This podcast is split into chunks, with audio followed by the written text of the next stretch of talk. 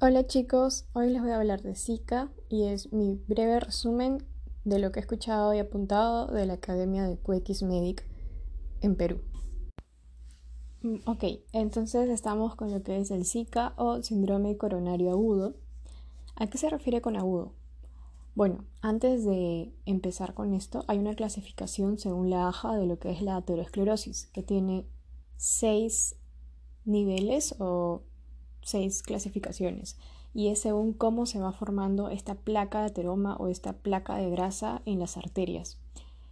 El primero es aquel que aún no se ve macroscópicamente, es decir, se está acumulando ya la grasa en la parte subendotelial de, los vasos, pero aún es microscópico. El segundo es aquel donde ya es macroscópico, ya lo podemos ver y se le conoce como una estría grasa.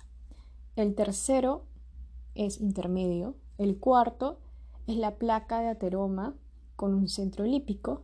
Y el quinto es que hasta el cuarto era pura grasa, digamos. Y en el quinto es grasa más plaquetas y más todos los componentes de coagulación. Es un fibroateroma, o sea, ya es grasa más plaquetas, así me lo grabé yo. El sexto es la rotura o el accidente de placa. Y de estos seis, los cinco primeros es crónico, es de evolución crónico, lento, progresivo y es característico de la angina estable. Y el sexto, cuando ya se rompe esta formación de grasa y plaquetas, es el infarto agudo. Este es el que nos da el síndrome coronario agudo. Al romperse esta formación de fibroateroma, se va a formar un trombo. Y este trombo va a ocluir de forma parcial o de forma total la arteria. Si lo ocluye de forma parcial es porque se ha formado un trombo pequeño y si lo ocluye de forma total es porque el trombo de fibrina ha ocupado toda la circunferencia del vaso. En el infarto parcial, es decir, de oclusión parcial, que era el trombo pequeño, también se le conoce si es que las troponinas salen positivas como el infarto agudo no Q y también como subendocárdico y por ejemplo en la oclusión total se le va a conocer como transmural o infarto de onda Q. Ok, acá una pregunta que siempre viene en los exámenes. ¿Cuál es la arteria que más se compromete en lo que es el infarto? Es la arteria descendente anterior, que es rama de lo que es la arteria coronaria izquierda. Y además, si te pregunto cuál es la arteria que produce más gravedad al ocluirse, también es la arteria descendente anterior, ¿ok?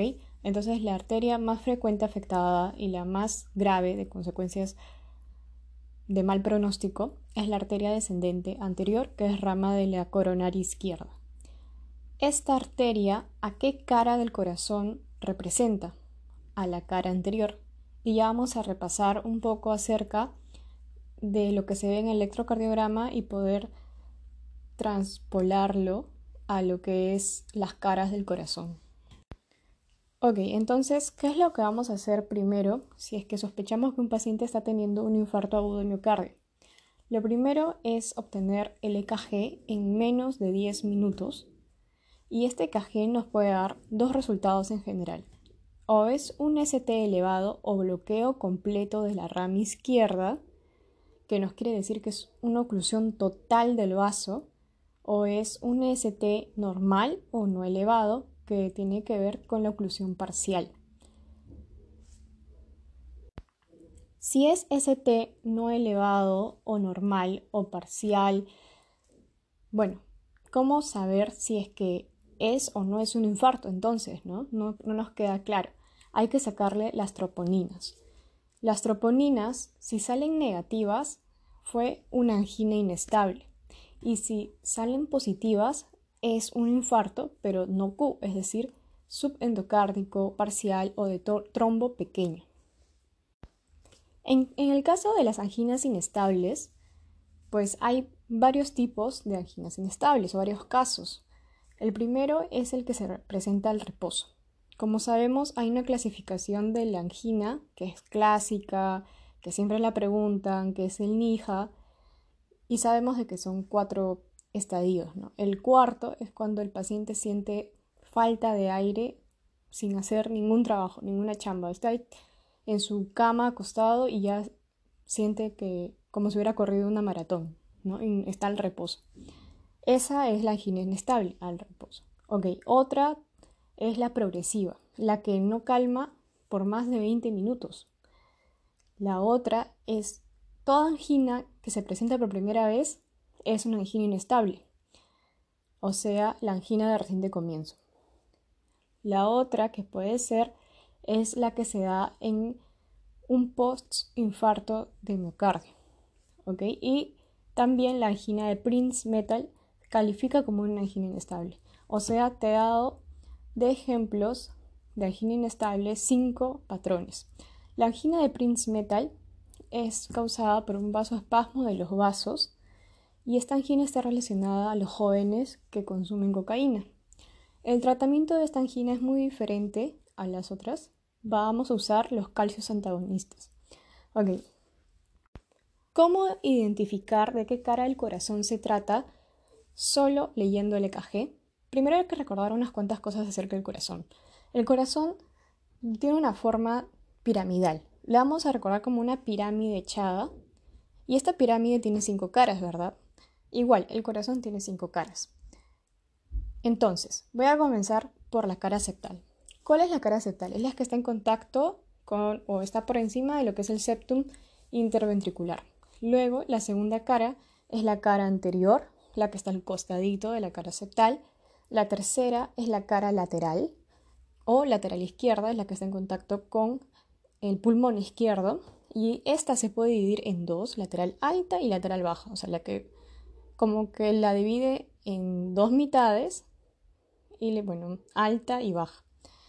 Y la cara diafragmática, cara inferior, es la cara que va a estar en contacto con el diafragma. Pero nos está faltando una cara, que sería la base de la pirámide si estuviera parada, pero nuestra pirámide está echada. Entonces, la cara basal del corazón o cara posterior. ¿Y por qué posterior? Porque está mirando hacia nuestra espalda, ¿no? Está hacia atrás. Esa va a ser conocida la cara posterior. Ok, vamos a comenzar por la cara septal. La cara septal está relacionada con alteraciones o con, digamos, observar ST elevado en B1 y en B2. La cara anterior con B3 y B4. La cara lateral ya sea alta o baja, la alta con la, derivada 1 y ABL, y la lateral baja con B5 y B6. La cara posterior va a estar relacionada con un ST elevado en B7 y B8 o con una elevación, disculpen, o con una alteración en espejo en B1 y B2. Es decir, si en B7 y B8, que serían las derivadas posteriores, o si le colocáramos ahí los electrodos a un paciente, pues se observaría un ST elevado en esas derivadas. Pero ya que generalmente no usamos derivadas en la espalda, en el EKG, electrodos, perdón, en la espalda en el EKG, entonces también lo podemos sacar o lo podemos no desadivinar, pero sí em, identificar con una desviación hacia abajo del ST en B1 y en B2, es decir, en espejo. Ahora hablemos de las enzimas. ¿Cuáles son las más específicas y más sensibles? Son las troponinas. Su tiempo de vida media son 10 días. Y tenemos dos tipos de troponina, la troponina I y la troponina T. La troponina I dura 10 días y la troponina T 14 días. Acuérdate como es en orden de alfabeto del abecedario y, y luego T, pues iba a ser 10 días y la T como es una letra posterior a la I, 14 días. Ambas se pueden elevar a partir de las 4 horas. ¿Cuál es la primera enzima en elevarse? Es decir, en todo infarto, ¿cuál es la primera enzima que se eleva? La mioglobina. ¿Y cuál es la enzima que yo puedo usar para identificar un reinfarto? La. CPKMB. Se eleva a las 4-8 horas, tiene un pico a las 24 horas y cae también rápidamente a las 48 horas. Esas suelen ser preguntas de examen. Ahora, otra pregunta de examen también es ¿cuál es la causa de muerte en los pacientes con infarto agudo de miocardio? La causa de muerte aguda o precoz o extrahospitalaria son las arritmias y la que es a largo plazo o la causa de muerte crónica, por así decirlo, hospitalaria, es la falla cardíaca o la insuficiencia cardíaca congestiva. De las arritmias, la más frecuente es la extrasístole ventricular y la que más muerte genera es la fibrilación ventricular. ¿Cómo identificamos el pronóstico de un paciente que ya sabemos que tiene infarto de miocardio? podemos usar un score clínico radiológico que es el score de Killip. Tiene cuatro, cuatro clasificaciones. La primera es asintomático, que tiene una probabilidad de mortalidad al 5%. La segunda es que a nivel clínico escuchamos crépitos basales, tiene una probabilidad de muerte del 10%. El tercero es cuando se desarrolla un edema agudo pulmonar y esto tiene que relacionarse mucho a lo que es una necrosis ventricular izquierda de más del 25%. Además, si tomas una, una placa de tórax, vamos a ver los pulmones blancos. Esta tiene una probabilidad de muerte del 40%.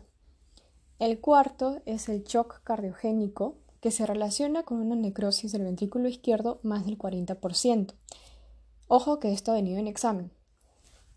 ¿A cuánto necrosis del ventrículo izquierdo se relaciona el shock cardiogénico? Pues más del 40%. ¿Y por qué es, digamos, de tan mal pronóstico tener un KILIP 4? Porque tiene una mortalidad del 90%. Tanto 3 y 4 tienen un mal pronóstico y indican que tenemos que hacer un manejo inmediato. Entonces, ¿cómo abordamos un paciente que identificamos que tiene KILIP 3, es decir, tiene edema agudo del pulmón, porque hemos visto que los pulmones están blancos en la, en la placa de tórax. Pues le damos, le tenemos que dotar ese líquido. Le vamos a dar oxígeno, furosemida y nitratos. De esta forma lo vamos a compensar un poco más. Si es KILIP 4, que tiene un shock cardiogénico, aquí está fallando la bomba, ¿verdad? Entonces le vamos a dar una ayudita al corazón con aminas simpático-miméticas, que es la norepinefrina o la dobutamina.